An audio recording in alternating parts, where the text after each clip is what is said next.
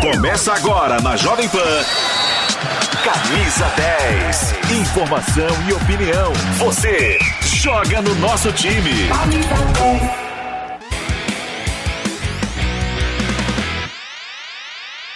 Para, lá vai ele. Partiu, batendo!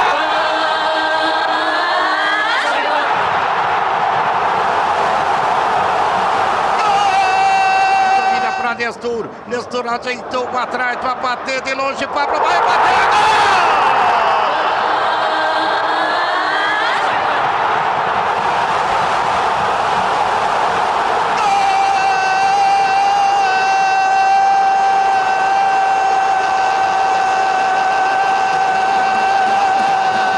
São Paulo, autorizado pelo terceiro, olha o gol do São Paulo,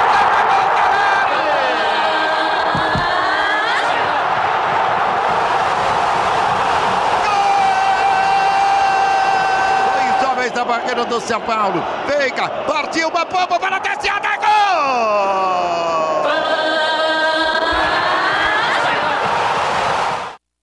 Gente, que quarta-feira foi essa, hein? Dois clássicos, duas finais que movimentaram a noite. Em São Paulo, o tricolor paulista venceu o Palmeiras por 3 a 1 uma equipe que durante toda a competição, todo o Campeonato Paulista, não havia perdido, só havia tomado quatro gols e ontem o São Paulo Fez três no Palmeiras e levou uma boa vantagem, já está levando uma boa vantagem para o segundo e decisivo duelo. Rogério Senna, os garotos de Cotia, Caleri arrebentando. Que vitória do São Paulo Futebol Clube. E no Rio de Janeiro, o Fla-Flu. Torcida do Flamengo pegando no pé do Léo Pereira. O Fluminense, mais uma vez, pedra no sapato do Flamengo. Venceu nos dois turnos do Campeonato Brasileiro da temporada passada e agora volta a vencer o Flamengo. Já tinha vencido também na fase inicial da competição. Dois clássicos que movimentaram as últimas horas do futebol e a gente abre esse camisa 10 aqui especial, reta final dos estaduais. Ao meu lado aqui no estúdio, Bruno Prado. Muito bom dia para você, Bruno. Começando pelo Rio de Janeiro. Germán Cano marcou duas vezes e o Fluminense está na frente na decisão do Carioca. Bruno Prado, bom dia. Bom dia, Pedro. Bom dia a todos. Uma bela vitória do Fluminense, né? Abrindo dois gols. E o Fluminense que vinha numa queda depois da eliminação na Libertadores. Começou muito bem o ano, até teve que acelerar alguns processos, porque ele tinha pré-Libertadores, aí passou pelo Milionários, não passou pelo Olímpia, e aí o time caiu. O Fluminense, por muito pouco, foi, não foi eliminado pelo Botafogo. Né? O, Botafogo é, fez um gol já nos acréscimos, o Fluminense, depois do gol do Botafogo, conseguiu marcar. E agora chega na final, o Flamengo era o favorito, claro, e o Fluminense abre dois gols de vantagem, aproveita os erros do Flamengo. O, e tem essa, essa questão que você falou, quatro vitórias seguidas do Fluminense. Então o Fluminense chega com uma ótima situação para a decisão de sábado. E o Flamengo, depois a gente vai falar da decisão de São Paulo, acho que uma derrota para o Flamengo é mais pesada do que uma derrota, por exemplo, do Palmeiras em São Paulo. Até porque na Libertadores deu Palmeiras, e isso ainda tem um peso, tanto para quem ganha quanto para quem perde. O Palmeiras está mais relaxado porque ganhou aquela Libertadores e o Flamengo mais pressionado porque perdeu aquela Libertadores. A noite foi dos tricolores e também dos técnicos brasileiros. Aqui em São Paulo, Rogério Ceni, no Rio de Janeiro, Abel Braga. E nós vamos fazer contato direto com o Rio de Janeiro, a cidade maravilhosa, para entender o que aconteceu nesse clássico Fla-Flu com o nosso Rodrigo Viga. E aí, Viga, muito bom dia para você. O que, que aconteceu com o Flamengo? Todo mundo dando favoritismo para o Mengão, mas na bola, né, em campo, o Fluminense mais uma vez saiu vitorioso, né, Viga? Bom dia para você. Fala, Pedrão. Bom dia para você. Bom dia é, para o Bruno, para o nosso ouvinte espectador internauta da Jovem Pan. O Flamengo entrou literalmente pelo cano, né? Desculpa o trocadilho, mas sofreu ali uma espécie de. Foi um apenas apagão. Acho que foi um racionamento daqueles é, no segundo tempo. A começar por ele, sempre ele, né? Eternamente falhando o Léo Pereira, já mostrou todas as limitações, deficiências. Talvez a camisa não tenha encaixado muito bem do Léo Pereira, talvez o tamanho dele, o ideal para ele seja jogar no Atlético do Paraná, uma goiabada danada que acabou resultando no primeiro gol do tricolor das Laranjeiras. É bom lembrar também, e é bom frisar, que nesse mesmo lance, o Felipe Luiz, que é um jogador admirável, é um jogador que merece uma estátua no Flamengo, também falhou de forma clamorosa. Você vê que o peso da idade, a data de nascimento avançado, acaba, é, de certa forma, prejudicando. A bola é plenamente cortável, né?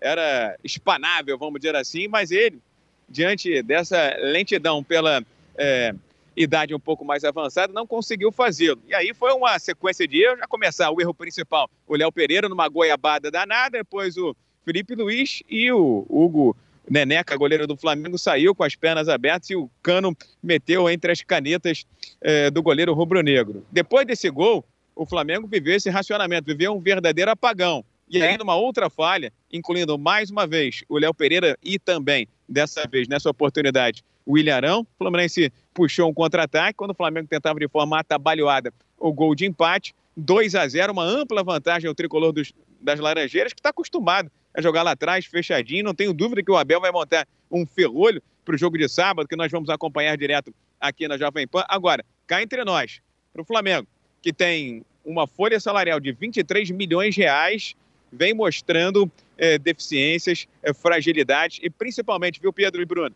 dificuldade em furar defesas. Já tinha sido relativamente é, difícil, né, furar os bloqueios montados pelo Vasco da Gama e nesta quarta-feira no Maracanã, o Flamengo teve mais posse de bola, teve mais finalização, mas o Flamengo não consegue finalizar na direção do gol.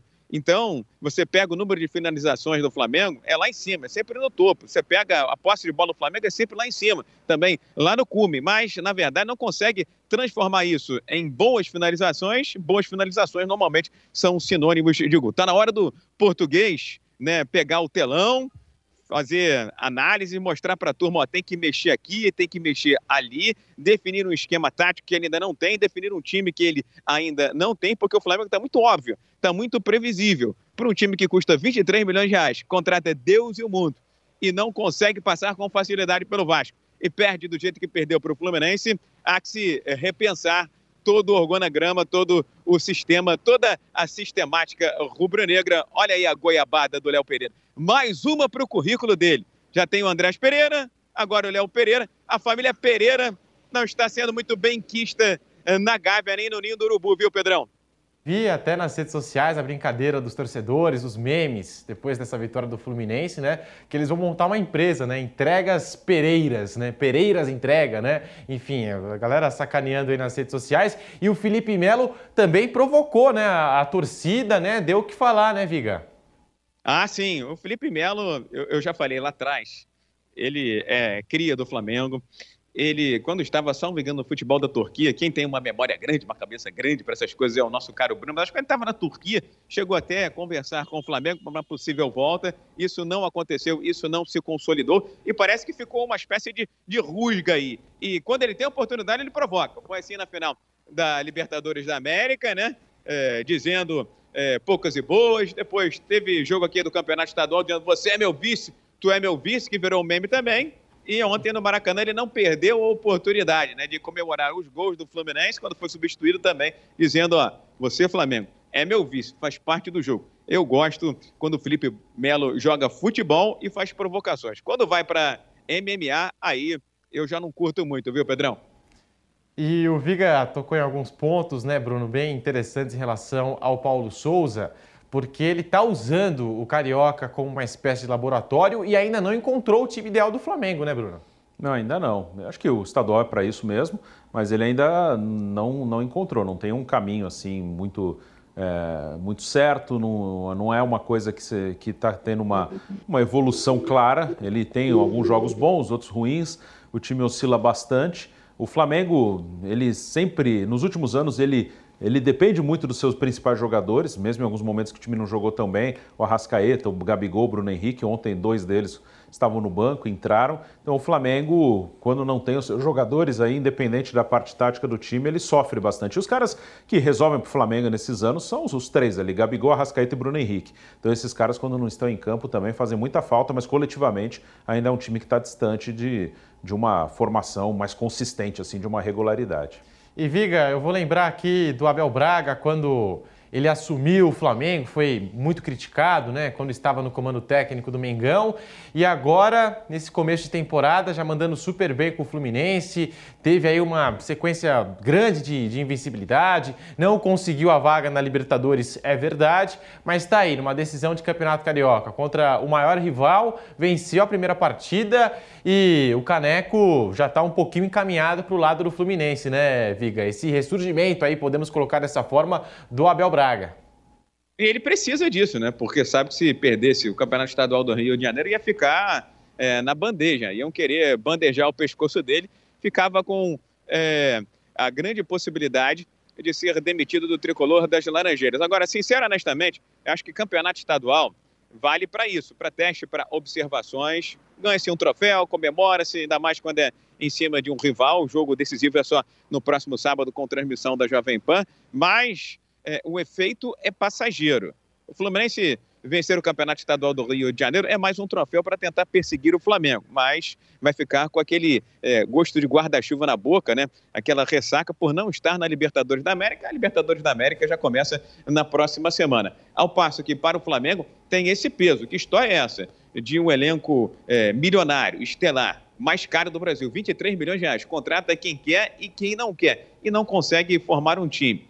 É, o Paulo Souza ontem é, conseguiu a proeza de deixar o melhor jogador do Flamengo no banco de reservas, que foi o Jorge André Arrascaeta. Montaram um esquema especial para o Arrascaeta vir lá é, de fora das eliminatórias. Botaram um fisiologista, um preparador físico, um equipamento na perna do Arrascaeta para ele não sentir aí a pressão arterial de um voo. Aí o Arrascaeta começa no banco de reservas. Quando entrou, é bem verdade que não fez grande coisa, mas é sempre o diferencial do time do Flamengo.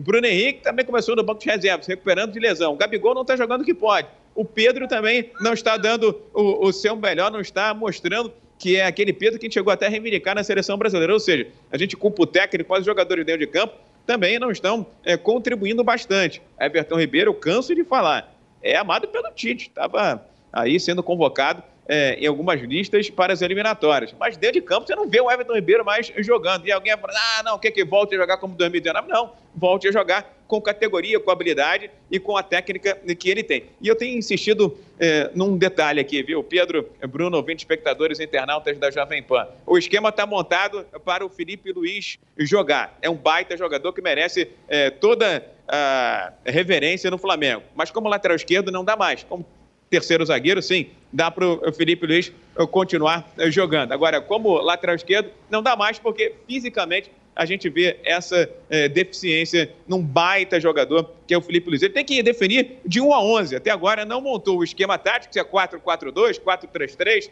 4-2-2, sei lá o que mais. Se é com três zagueiros, se é com uma linha de quatro. Ontem o Flamengo, por exemplo, terminou com o Lázaro de lateral direito. E outro dia o Lázaro era o substituto do Bruno Henrique imediato. Enfim, eu estou achando que o português está meio perdidão na concepção da filosofia, na montagem da equipe. E lembrando, hein, que ele estava dirigindo a Polônia, a Polônia vai para a Copa do Mundo e o Flamengo é capaz de perder o campeonato estadual, rapaziada. E se perder na estreia da Libertadores, não sei não, hein? Se o técnico Paulo Souza permanece no comando técnico do Flamengo. O Viga até falou do Arrascaeta. Lembro também, quando o Abel Braga estava no Flamengo, cornetavam demais aí o Abel Braga porque não conseguia juntar Arrascaeta e Bruno Henrique. Enfim, a gente vai acompanhando aí as movimentações no Flamengo, no Fluminense. Jogador, Muito obrigado. Rodrigo Flam... Viga.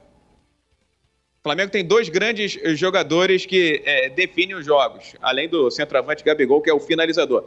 Arrascaeta e Bruno Henrique. Quem consegue aniquilar esses dois tem chance de vencer o Flamengo.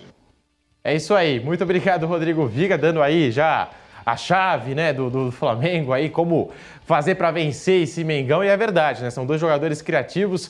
Muito obrigado, Rodrigo Viga, com as informações direto do Rio de Janeiro. Fica aqui a nossa expectativa para o segundo jogo dessa decisão. Agora, nós vamos para um rápido intervalo, é rapidinho. Na volta, a gente vai continuar falando aqui da final dos estaduais. Tem muito é, do São Paulo, muita informação do Palmeiras. Daqui a pouquinho nós estamos de volta com Camisa 10 aqui na Jovem Pan.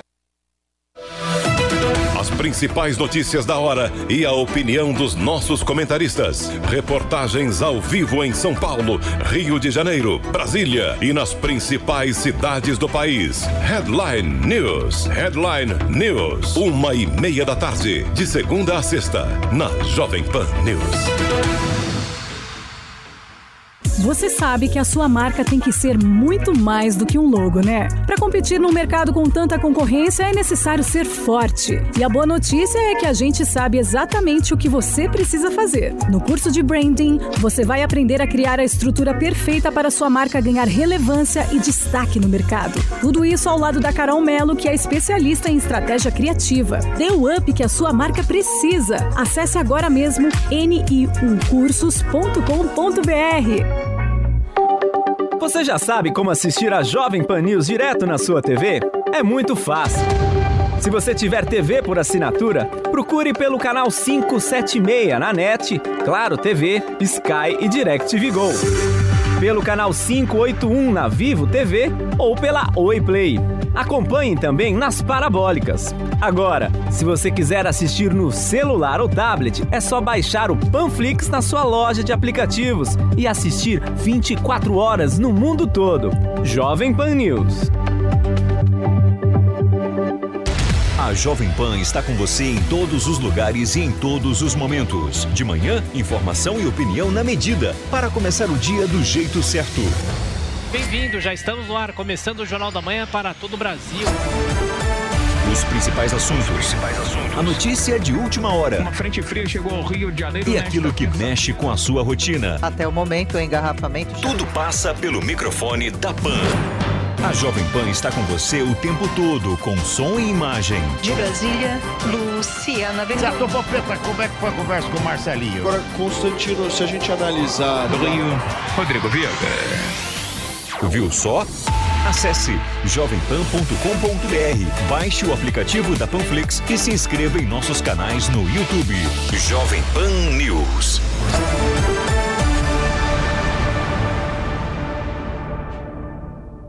A notícia em tempo real. Jovem Pan News. Prepare-se. Aperte o cinto. Porque no Máquinas na Pan, velocidade, informação e adrenalina vão de 0 a 100 em segundos.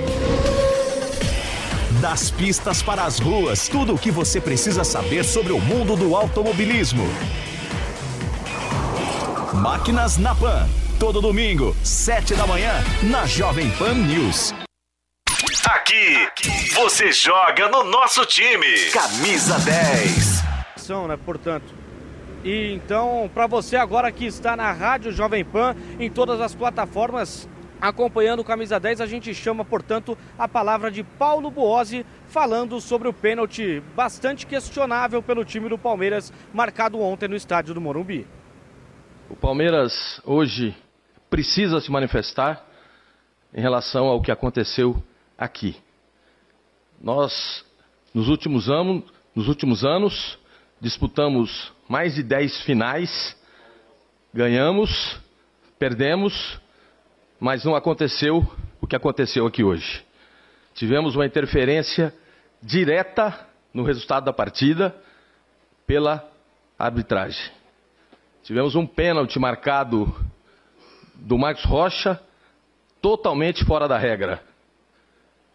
Tivemos invasão na cobrança do pênalti, que o VAR tem que chamar. Tivemos invasão do Banco do São Paulo, tivemos um tratamento para o nosso treinador de uma maneira e para o treinador de São Paulo de outra maneira. Tivemos um pênalti no Gustavo Gomes. Tivemos uma série de versão de faltas. Então, hoje se faz necessária uma manifestação do Palmeiras, porque infelizmente a partida teve interferência da arbitragem, o resultado da partida. É que no próximo jogo, o jogo não tenha interferência da arbitragem. Isso é o que o Palmeiras pede, porque infelizmente o que aconteceu aqui hoje precisava e precisa de uma manifestação dura do Palmeiras, como, repito, não fizemos em nenhuma outra oportunidade. Muito obrigado.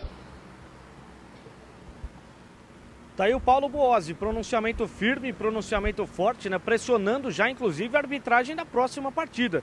O Palmeiras reclamando bastante dessa arbitragem e também teve o Abel Ferreira falando sobre a arbitragem de vídeo, que chamou o juiz da partida para a cabine e, segundo o Abel, o árbitro não teve coragem de manter o seu posicionamento. Até ao lance em que o árbitro ajuizou muito bem, está bem colocado, está a dois metros do, do, do lance, ajuizou muito bem o, o lance mas depois eu não, não percebi alguém, alguém, pelo menos das regras que eu leio, eu, eu, não sou árbitro, mas das regras que eu leio, diz que o VAR só deve intervir em caso de algo muito flagrante. Ou seja, se é dúvida, prevalece a decisão do árbitro. Portanto, o árbitro decidiu bem aí. Infelizmente, acho que ele não teve coragem para continuar com a sua decisão. Não, eu vi bem, eu estava bem posicionado, o Rocha tinha uh, a mão aqui e foi duro, foi um, um golpe duro, onde não merecíamos, não é? e onde foi um erro, e que aí condiciona, não é um erro que nós não controlamos, mas que pode acontecer. Os árbitros erram como erram os treinadores e erram como, como erram os, os jogadores. E depois, na segunda parte, hum, eu tenho que reconhecer que hum, não entramos da forma que queríamos.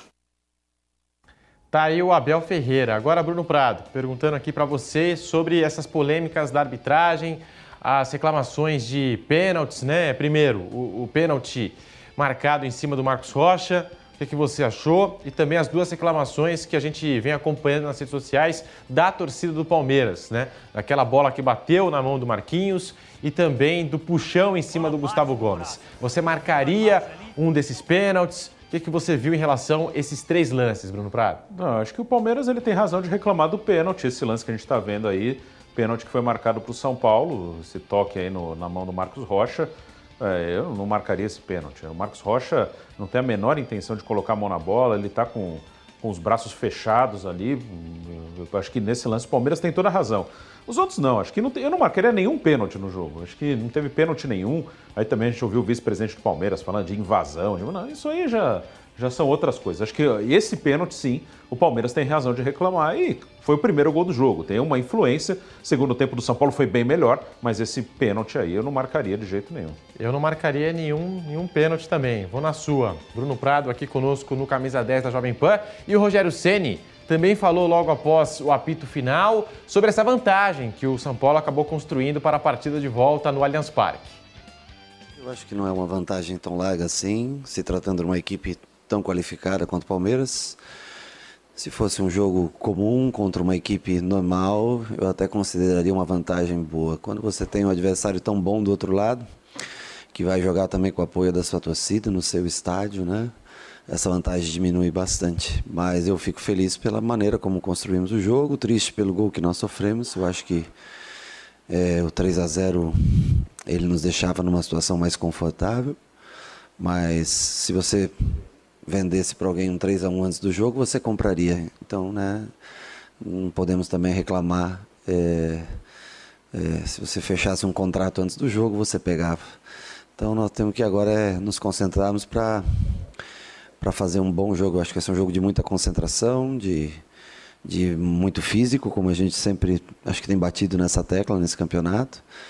E, e que a gente possa fazer por merecer esse, nesse segundo jogo levar o, levar o título para trazer o título aqui para o Morumbi se a gente for merecedor.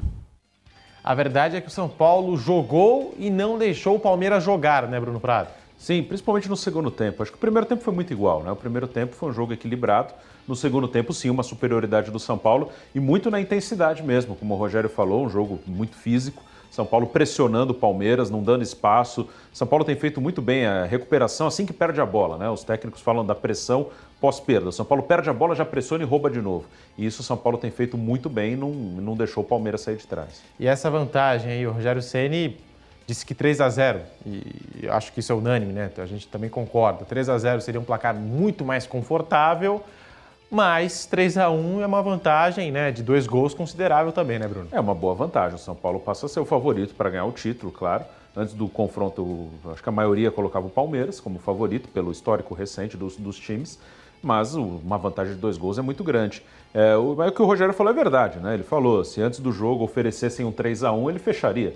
Eu, se eu fosse, se eu tivesse, fosse assim, o advogado do São Paulo, me oferece 1 a 0 eu já fecharia. 1, ó, 1 a 0 nem joga, 1 a 0 São Paulo. Fechado, tá tudo certo. 3 a 1 então, tá um ótimo resultado. E pra gente falar mais dessa vitória do tricolor paulista que venceu com méritos, o nosso Giovanni Chacon, direto do CT da Barra Funda, direto do CT do São Paulo Futebol Clube. Alô Chacon, muito bom dia para você. Já falamos do Palmeiras que o, o, lado perdedor da história, né? Toda a repercussão com o nosso Kaique Silva. Agora o lado vencedor dessa história, desse primeiro jogo da final do Paulistão. Como é que anda o clima aí no Tricolor, Chacon? Bom dia. Bom dia, bom dia Pedro Marques, pessoal ligado aqui no Camisa 10. É, o clima tá muito favorável, né? Por mais que tenha aquele friozinho, o tempo tá fechado hoje, o clima tá assim, mas o fato é que o clima dentro do CT da Barra Funda é de tranquilidade. O treinamento começa só às quatro da tarde, já a reapresentação do São Paulo, tem o treinamento também da sexta e no sábado, 10 horas da manhã, tem o treinamento aberto no estádio do Morumbi. A torcida vai poder empurrar. São Paulo vai acertar esses trâmites nesta quinta-feira para que possa ser realizado esse evento lá no estádio do Morumbi. Claro, fica tranquilo, torcedor. O Abel não vai descobrir qual a forma que o São Paulo joga com esse treino aberto. É um treino mais de fundamento, mas a parte técnica, a parte tática, certamente será escondida e será treinada nesta quinta e nessa sexta. A equipe do São Paulo vem com baita retrospecto em clássicos, né? Inclusive, os últimos jogos são muito bons para a equipe do São Paulo. Vamos ver, vamos dar uma olhadinha, porque são dos sete últimos jogos, né? De mata-mata, tá na tela para você que está acompanhando com imagem. Seis vitórias, um empate, nenhuma derrota, 85 0,71% de aproveitamento. Teve a derrota recente para a equipe do Palmeiras também é, no, no Campeonato Paulista, na fase de grupos, mas o São Paulo conseguiu reverter. E como disse o Rogério na coletiva, ele assinaria uma vitória assim tranquila, né? De 3 a 1 se dessem antes da partida começar, você aceita uma vitória de 3 a 1 todo mundo teria assinado. Aquele gol do Palmeiras certamente coloca novamente, mas ainda tem jogo, mas o São Paulo sai com uma boa vitória dessa primeira partida. Pedro. Boa, Giovanni Chacol com as informações do São Paulo. A gente vai batendo bola por aqui no Camisa 10 da Jovem Pan. Agora, um, um break para você que nos acompanha no rádio, um rápido intervalo. E na volta já tem o bate-pronto para você com o Thiago Asmar Opilhado.